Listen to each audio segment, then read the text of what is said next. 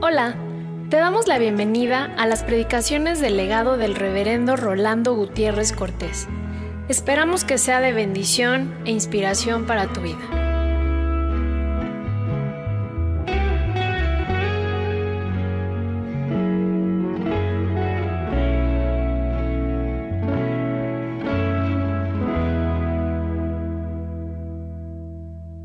Suplicar que abramos nuestras Biblias en tres pasajes. El primero de ellos en Hechos 2, del 41 al 47, que dice así. Y sobrevino temor a toda persona y muchas maravillas y señales eran hechas por los apóstoles.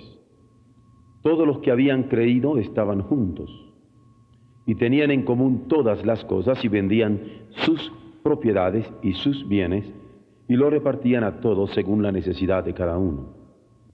Y perseverando unánimes cada día en el templo y partiendo el pan en las casas, comían juntos con alegría y sencillez de corazón, alabando a Dios y teniendo favor con todo el pueblo. Y el Señor añadía cada día a la iglesia los que habían de ser salvos. Hoy quisiéramos ver mayordomos como iglesia. Hay diferentes posibilidades cuando se actúa como persona. Yo tengo un radio de acción en lo personal que Dios puede usar. Pero hay una gran diferencia en mi acción y mi alcance personal y la que puedo tener con alguien más. Cuando yo me casé, tuve otras posibilidades que no tenía de soltero. Y justamente de eso se trata en el matrimonio, de tener una ayuda idónea, que en vez de hacer lo que hasta ahora he hecho, ahora pueda hacer el doble y más. Si es idónea, me permitirá lo menos doblarme.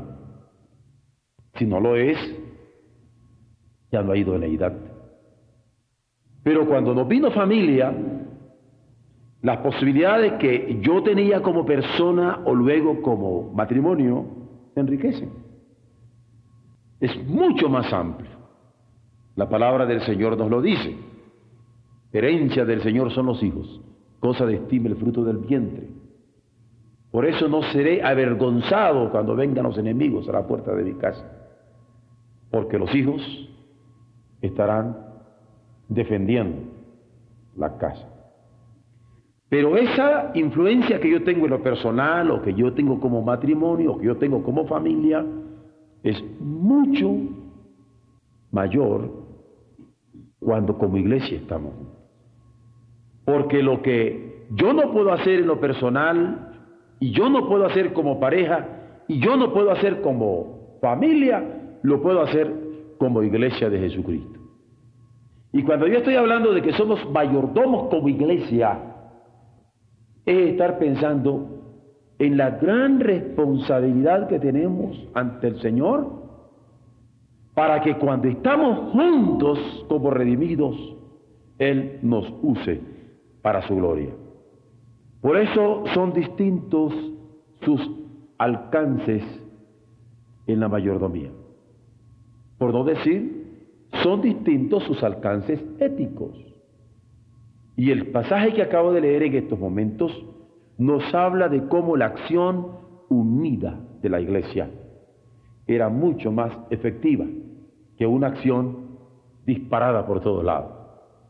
Cuando se iba hacia una meta común, la iglesia va a tener otros alcances que si hubieran estado cada quien jalando por su lado. Y yo quisiera proponer antes de leer el segundo pasaje, las siguientes preguntas, para que como iglesia nos lo hagamos. ¿Cómo trataría Jesús nuestros asuntos de iglesia, nuestras tareas de iglesia, nuestros alcances de iglesia?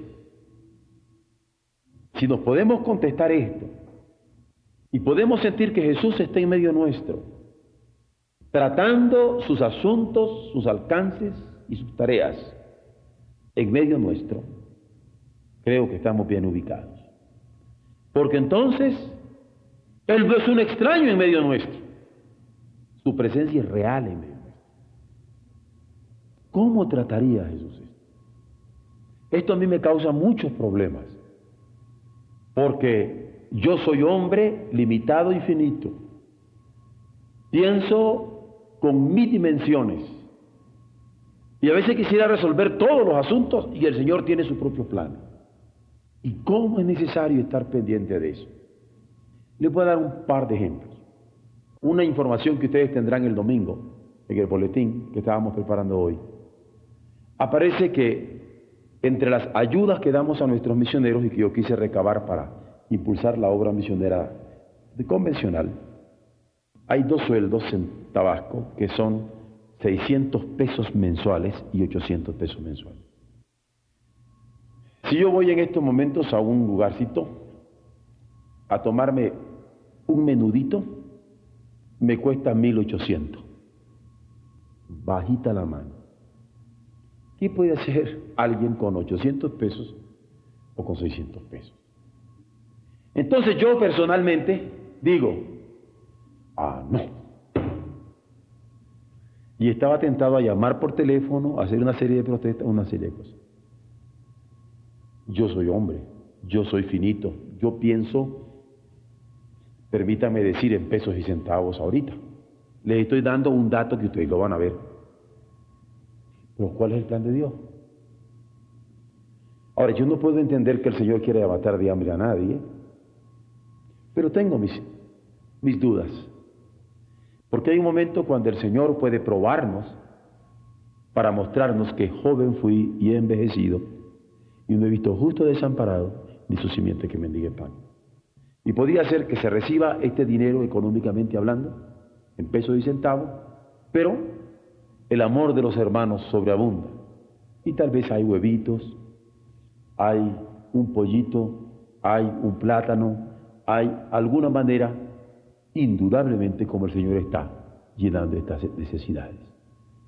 Entonces, ¿quién soy yo para querer poner todo con un signo de peso. Aquí donde esta pregunta me traba. ¿Cómo trataría Jesús el asunto? ¿Cómo lo trataría en medio nuestro?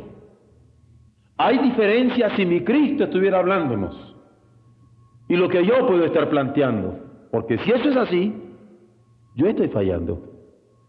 Y no estoy hablando de lo que el Señor me ha dicho, y de lo que el Señor me ha hablado, y de lo que el Señor ha puesto en mi corazón.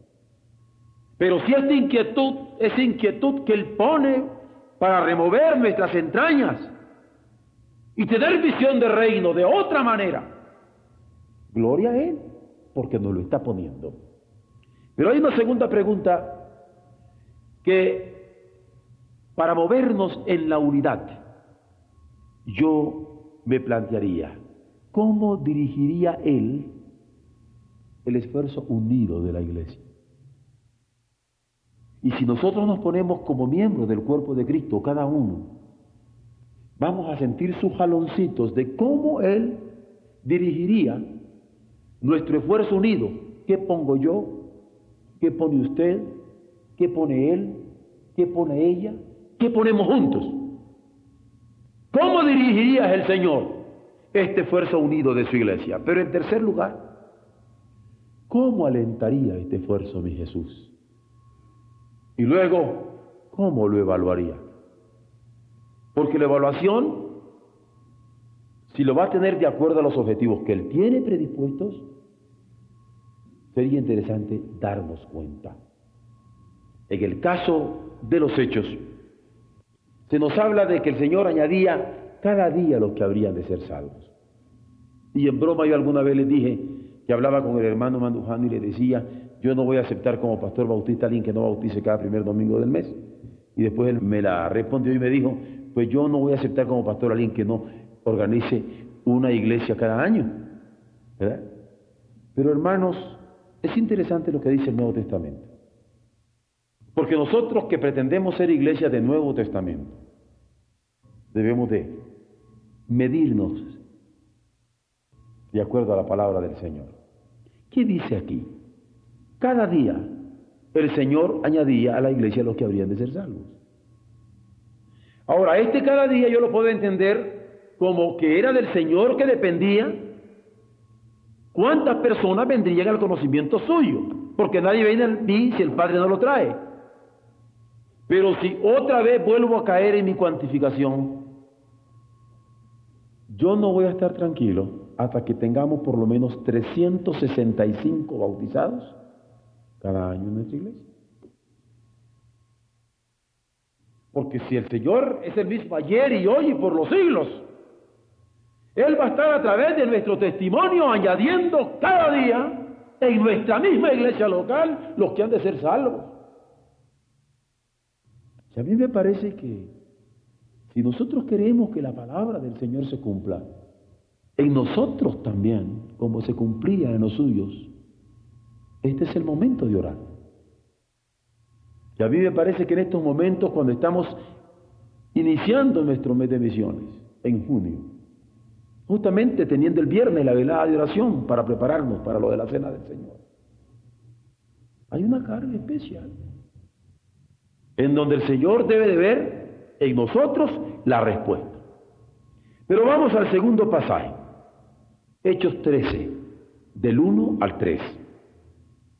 Dice así, había entonces en la iglesia que estaba en Antioquía profetas y maestros, Bernabé, Simón, el que se llama Níger, Lucio de Sirene, Manaén, el que se había criado junto con Herodes el tetrarca, Vean qué importante que este señor Manaín desde el punto de vista sociopolítico. Y Saulo, uno que había sido criado a los pies de Gamaliel. Vean qué gente la que componía la iglesia de Antioquía. Ministrando estos al Señor y ayunando, dijo el Espíritu Santo, apartadme a Bernabé y a Saulo para la obra a que los he llamado. Entonces, habiendo ayunado y orado, les impusieron las manos y los despidieron.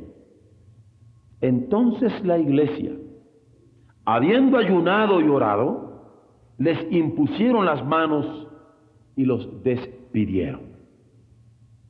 Vean ustedes cómo la acción misionera va a contar con el estilo, el estímulo del Espíritu Santo y ese estímulo va a ser permanente en el corazón de cada uno de aquellos que le dirigían.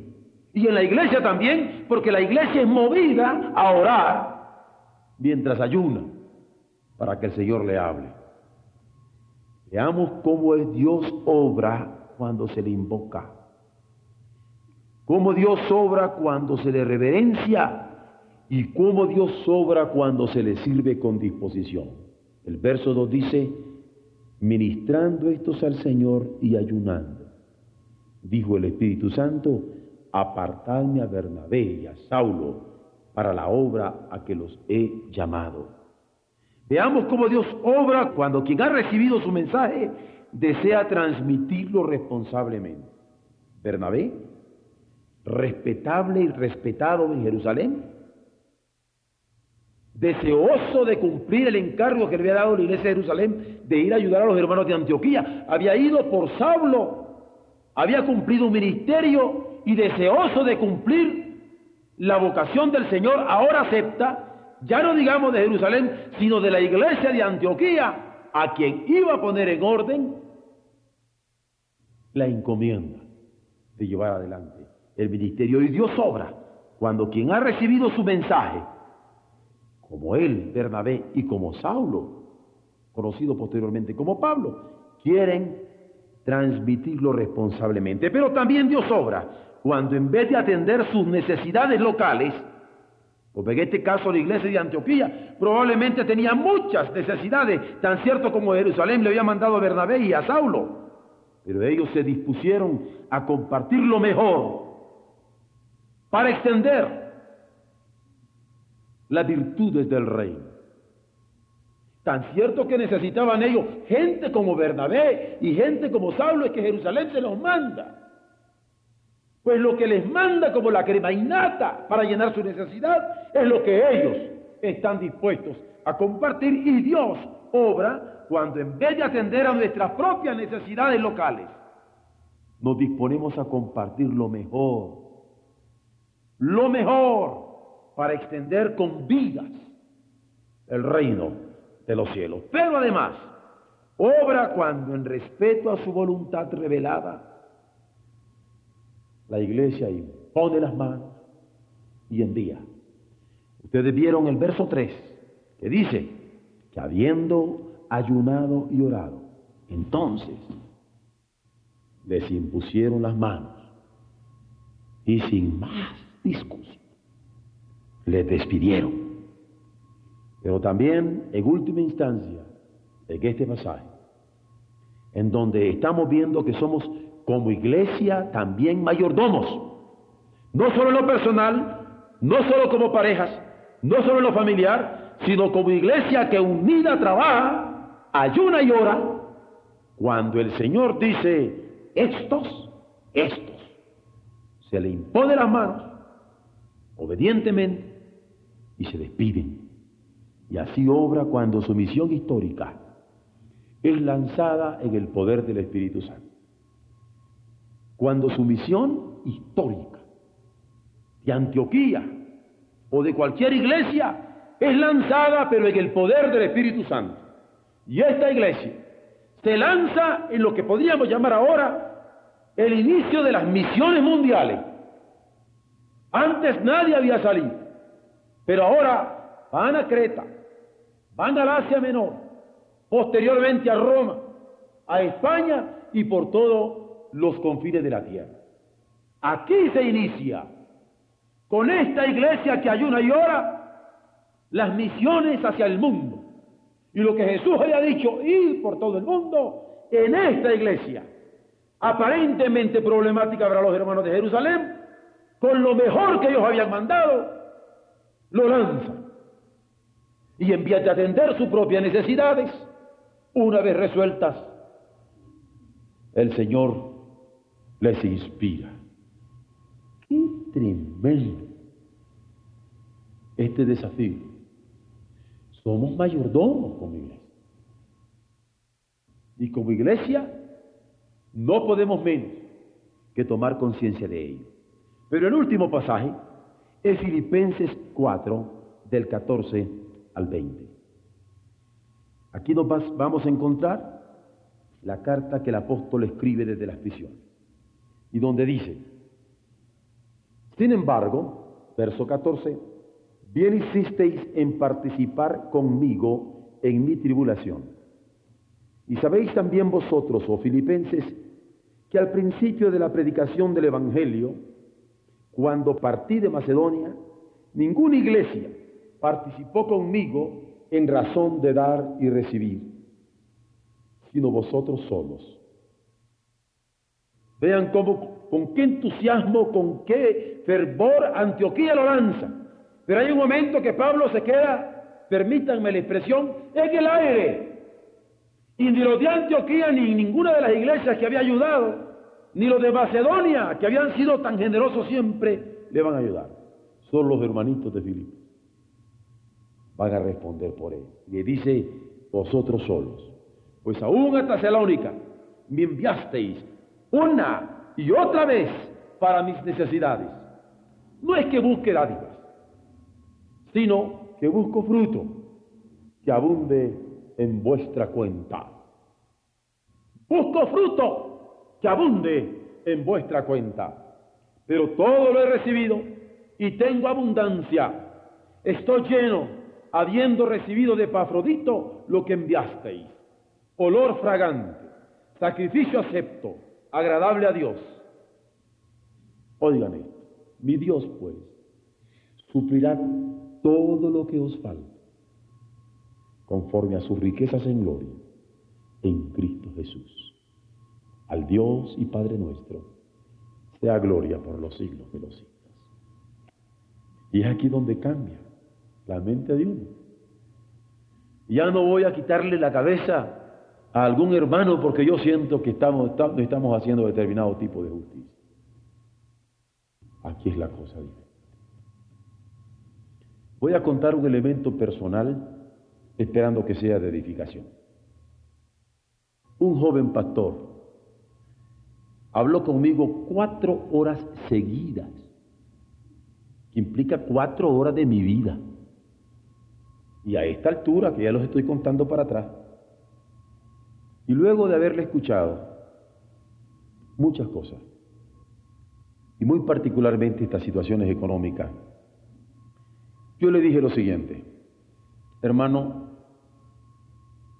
¿puede usted darse cuenta de que la única vez que yo recibí un sueldo como pastor fue en septiembre de 1958?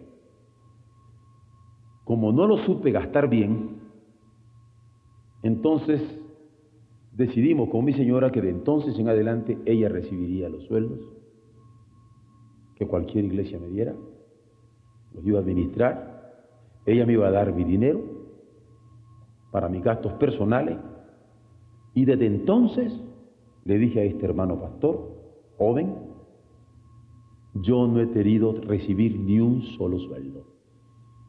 Y él se quedó con los ojos cuadrados, porque él le quiere dar a su esposa hasta racionada la sal. Y después le dije, otra cosa que yo le quiero decir, nunca en mis 30 años de ministerio ya prácticamente, porque celebramos 25 de ordenado, he pedido un sueldo en aumento. Y gracias a Dios yo lo puedo decir. Jamás. Usted predique el Evangelio. Y a mí me da gusto que mi iglesia sepa que es responsable ella. ¿Es la iglesia la que va a dar razón? Yo no. Yo voy a dar razón de mi ministerio, pero la iglesia sabrá en qué medida ayudando a su pastor. Hermanos, el joven se sentó, ya nos habíamos parado, y me quedó viendo y comenzó a hacerme preguntas y preguntas y preguntas. Y yo pensaba, ¿cuánto hace falta enseñarle a las iglesias el ministerio que tienen? Y yo por eso quiero compartirlo a esta hora. Yo no tengo problemas, pero yo no quiero que nunca haya una iglesia donde ustedes vayan como miembros que no tengan en ustedes la conciencia espiritual para llamarles a la responsabilidad. Y no importa dónde estemos, si en Quintana Roo, o en Mexicali, o en Reynosa, o en Guanajuato, o en Chiapas, en cualquiera de las situaciones mexicanas o fuera de acá, yo me sentiré muy feliz si los más responsables diezmadores de esa iglesia son hermanos que fueron enseñados bajo el ministerio que el Señor me dio a mí. Y que sean los primeros en saber reconocer a los que se enseñan, a los que les enseñan en el Señor. Por eso es que quiero compartir esta experiencia, porque si los otros hermanos no lo enseñan, y yo probablemente no lo enseño porque no siento la necesidad para la iglesia, en el caso nuestro, pero ¿qué donde el Señor nos vaya a poner? Yo no sé dónde nos va a mandar. O alguno de ustedes me puede decir que aquí se, va a ver el próximo año, en, estas mismas fechas, y sentadito. ¿Quién sabe? Y usted me diría, no, Pastor Semillo, yo, yo nunca pienso mover desde México. Hasta me podría decir, yo jamás voy a ser pastor, mire. Eso quién sabe. Y yo mucho menos esposa de pastor, mi hija, mejor, mira, de la lengua. ¿Eh? No, no se la muerde. Es una manera de decir. Porque el Señor nos lleva donde nosotros no pensamos. Dice el hermano, pero yo pastor. Y dice que eso es vocación del Señor y ese es irrevocable. O yo encargada de una obra, yo no sé. O yo no, si yo soy profesional, yo soy dentista, odontólogo, cirujano, quién sabe. No, yo no dudo que sea odontólogo y cirujano, pero que de aquí a un año puede estar predicando a ellos, Yo no respondo de eso. Miren ustedes al abuelo Cruz. ¿Cómo voy a estar en el mundial para estar dando declaraciones de que ahorita el Señor lo está llamando para ser pastor? Yo voy a seguir orando y quiero que Dios le ponga alas en esos pies y que cada chute un balonazo y un gol. Y no solamente por México, yo quiero que el testimonio sea lindo. Que si oro, yo no tengo ningún temor de decir estas situaciones que traigo como carga en el alma. Pero una cosa es cierta, somos mayordomos como iglesia. Y la acción unida a que nos hemos referido en los hechos y la opción misionera a la que nos hemos referido también en el caso de Antioquía, sostenidas ambas por el Espíritu Santo, la unidad y la misión, implica también un sostén económico, como en el caso de los hermanos de Filipo. Y más que por intereses personales, es porque se ejerce una mayordomía de servicio. Más que por cálculos y temores considerados, se actúa en proporción de vocación y responsabilidad, de fe y obediencia. Porque la obra local no agota la misión total de la iglesia. Si yo tuviera que pensar en nuestra obra local, a mí no me preocupa. ¿Qué necesitamos nosotros? Hermano, bendito sea Dios que tenemos más de lo que necesitamos. Más, mucho más de lo que necesitamos. La obra local no agota nuestra visión por Dios, mucho menos nuestra misión. Somos mayordomos como iglesia. Y cuando la iglesia proclame el Evangelio y el Señor añade cada día los que habrían de ser salvos, estamos siendo mayordomos como iglesia. Queremos que Él nos bendiga con estas almas diario. Pero también cuando la iglesia es retada a enviar en oración, en obediencia y fe, traspasando las fronteras, es también un llamado para ser mayordomos como iglesia. Porque nosotros no tenemos el problema que estaba mencionando. Pero ¿verdad que no hemos bautizado 365 un año todavía? Entonces hay que orar. ¿Verdad que tenemos personas que han estado aquí los 25 años y todavía no han hecho obra misionera? Pues tenemos que orar, que Dios ponga brasas en las bancas. Y que nos demos cuenta que el Señor nos está llamando. Y está llamando lo granado de nosotros lo mejor de nosotros. Y cuando el Espíritu diga ya, a imponer las manos y ya, no es asunto que, ¿y qué hacemos si se va el pastor? Pues orar y ofrendar y consagrarnos. el Señor demanda estas situaciones de nosotros. No sientan amenaza, yo no tengo ningún problema. Yo no soy amenaza, pero ¿y qué hacemos si el Señor dice algo? Tenemos que estar dispuestos como iglesia, somos mayordomos como iglesia, porque es la iglesia la que provee para misiones. Eso no es cierto, lo que pasó al principio en Hechos 2, cuando tenían todas las cosas en común unidos. Eso no es cierto cuando estamos considerando esto en Hechos 13, cuando en ayuno y oración el Señor les dice ya y ya. Eso no es cierto cuando aún en la cárcel Pablo escribiendo a los hermanos de Filipo y los hermanos de Filipo abundando en generosidad se vuelcan. Somos mayordomos como iglesia. Ahora, que seamos mayordomos en lo personal, ni escapatoria. Que seamos mayordomos como parejas, mucho menos. Que seamos mayordomos como familia, tampoco. Todos estamos llamados para decir como Josué, y ojalá que podamos tener ese garbo, esa capacidad, esa autoridad apropiarnos de las palabras de este campeón de Dios, que yo y mi casa serviremos a Jehová, para que no vaya a resultar que qué y que alguien nos dé una cabeza. Fíjate que sí, mi amor, ándele. Usted y yo vamos a servir al Señor. Pero papá, usted, mijito, venga para acá. Vamos a servir al Señor. Porque para que Josué haya dicho eso era porque tenía la autoridad espiritual y moral en su casa. Pero no solamente la mayordomía personal de pareja familiar, sino como iglesia. Y hermanos, qué triste sería que no pudiéramos decir como iglesia Bautista Oreb en Plutarco Elías Calle en 1962, con toda la autoridad espiritual que el Señor nos puede dar por las revelaciones de su gracia, presente ante el llamado de Él. ¿Se imaginan que yo le diga al Señor, Señor, cuenta conmigo, pero de, la iglesia que me diste a, pastorear no respondo?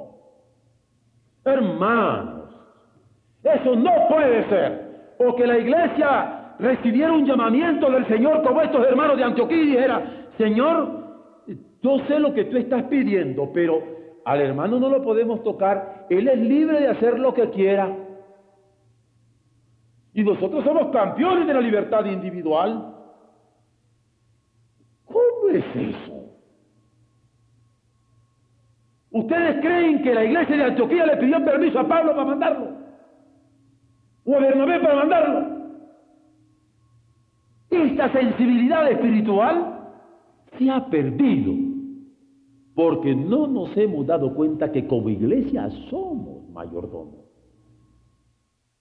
Y como iglesia somos todos los redimidos en la sangre de Cristo. Yo podría pedir en esta noche que levantemos la mano todos los que hemos sentido la sangre de Cristo derramándose sobre nuestra vida en perdón de pecado. Y toda mano que se levante estaría sintiéndose mayordomo como iglesia. Y si usted sabe que el Señor le ha derramado su sangre para perdón de sus pecados, y en esta hora nos sentimos inmersos en su gracia. Recordémoslo. En unidad, en misión y en visión, somos mayordomos como iglesia.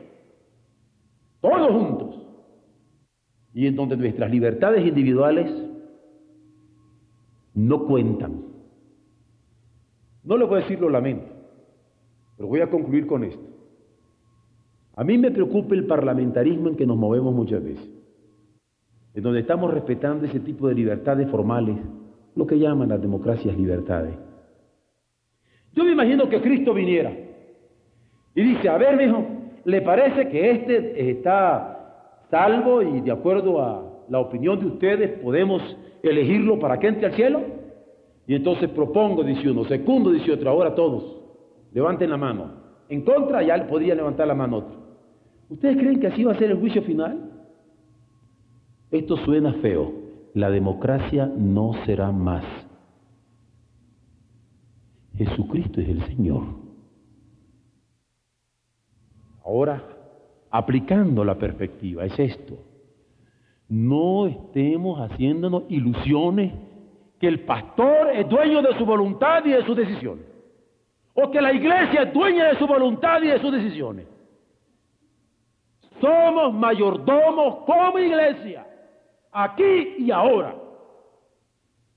Dios tenga misericordia de nosotros y nos use para su gloria y multiplique lo poco que tengamos, pero que nos use en nuestra influencia de oración, en nuestra influencia de predicación, en nuestra influencia de enseñanza bíblica, en nuestra influencia misionera, en todo aquello que nosotros toquemos, para que su palabra se cumpla en nuestras manos, porque las está confirmando y todo lo que hagamos, Él lo prospere. Y no tengamos miedo a la prosperidad. Seamos generosos con ella, pero buenos mayordomos como iglesia. Amén.